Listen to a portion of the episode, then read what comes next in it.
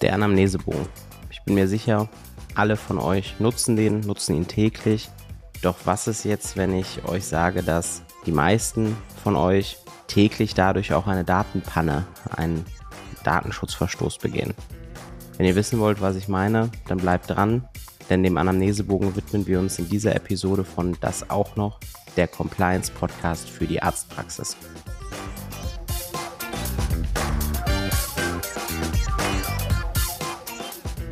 Hi und hallo, mein Name ist Nico Frings. Ich arbeite für die Opti Health Consulting GmbH und ich begrüße euch zu dieser Episode von unserem Podcast, das auch noch, der Compliance Podcast für die Arztpraxis.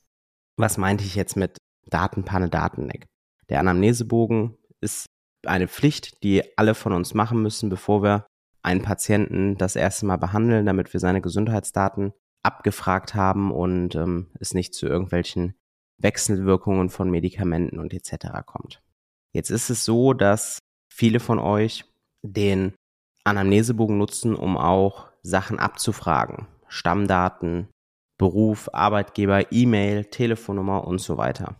Hier ist es allerdings so, dass ein paar Sachen davon gar nicht abgefragt werden dürfen. Warum? Ähm, es gibt in der DSGVO mehrere Grundsätze. Den Grundsatz der Datenspeicherminimierung. Das heißt, ihr sollt so wenig Daten wie möglich speichern und trotzdem eure Aufgaben erfüllen können. Und die Zweckbindung.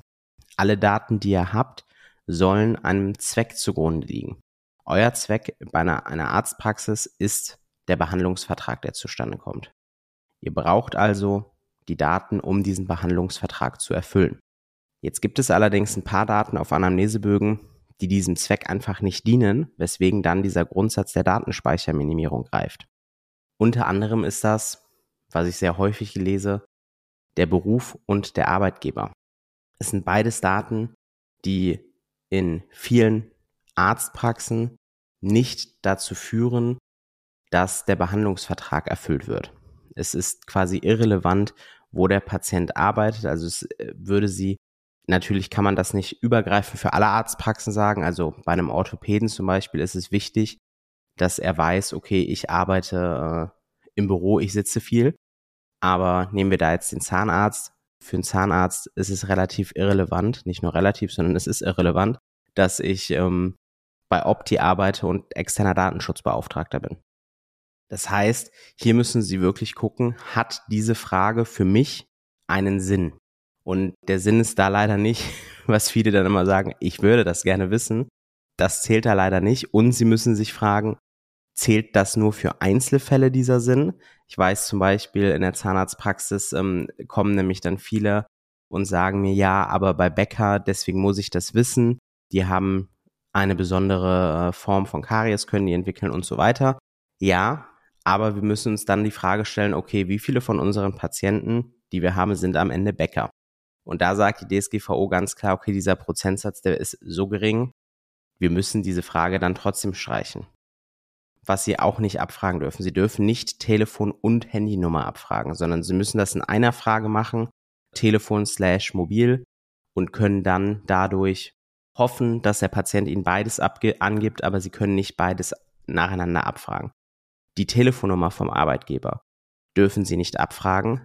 Hier ist der Grund die ärztliche Schweigepflicht. Sie können nicht wissen, wer am anderen Ende abnimmt. Nimmt da irgendwie die Sekretärin oder ähnliches ab und Sie sagen, hier ist die Praxis XY, ich hätte gern den Herrn Müller gesprochen, dann haben Sie da in dem Fall schon Ihre ärztliche Schweigepflicht gebrochen, weil Sie offengelegt haben, dass der Herr Müller bei Ihnen Patient ist. Gesundheitsfragen sind tatsächlich von der DSGVO ausgeklammert. Da dürfen Sie so viel fragen, wie Sie wollen. Da gibt es jetzt nichts, wo ich Ihnen sagen würde, das auf gar keinen Fall. Da also lieber bitte eine Frage zu viel als eine zu wenig.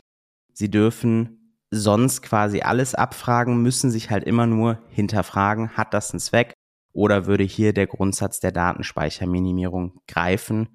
Liegt ein Zweck vor, stellen Sie die Frage, liegt kein Zweck vor, streichen Sie die Frage. Als kleiner Tipp hierbei noch, besonders was den Arbeitgeber und den Beruf angeht, im Erstgespräch mit dem Patienten im Behandlungszimmer führen Sie ein bisschen Smalltalk, Fragen Sie den Patienten, und was machen Sie beruflich, wo arbeiten Sie? Wenn er Ihnen antwortet, dokumentieren Sie das. Sie haben eine Dokumentationspflicht, Sie dürfen das komplette Gespräch, was geführt wurde, dokumentieren. Das heißt, sie haben hier so ein, ein kleines Schlupfloch, wie sie sich ähm, da rausfinden, wenn sie sagen, ich möchte das aber gerne wissen. Und sie führen direkt ein bisschen Smalltalk mit dem Patienten und haben dann da kein Problem mit.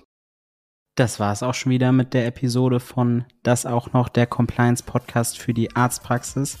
Ja, ich hoffe, ihr habt ein bisschen was gelernt, ähm, konntet ein bisschen was mit den Tipps anfangen.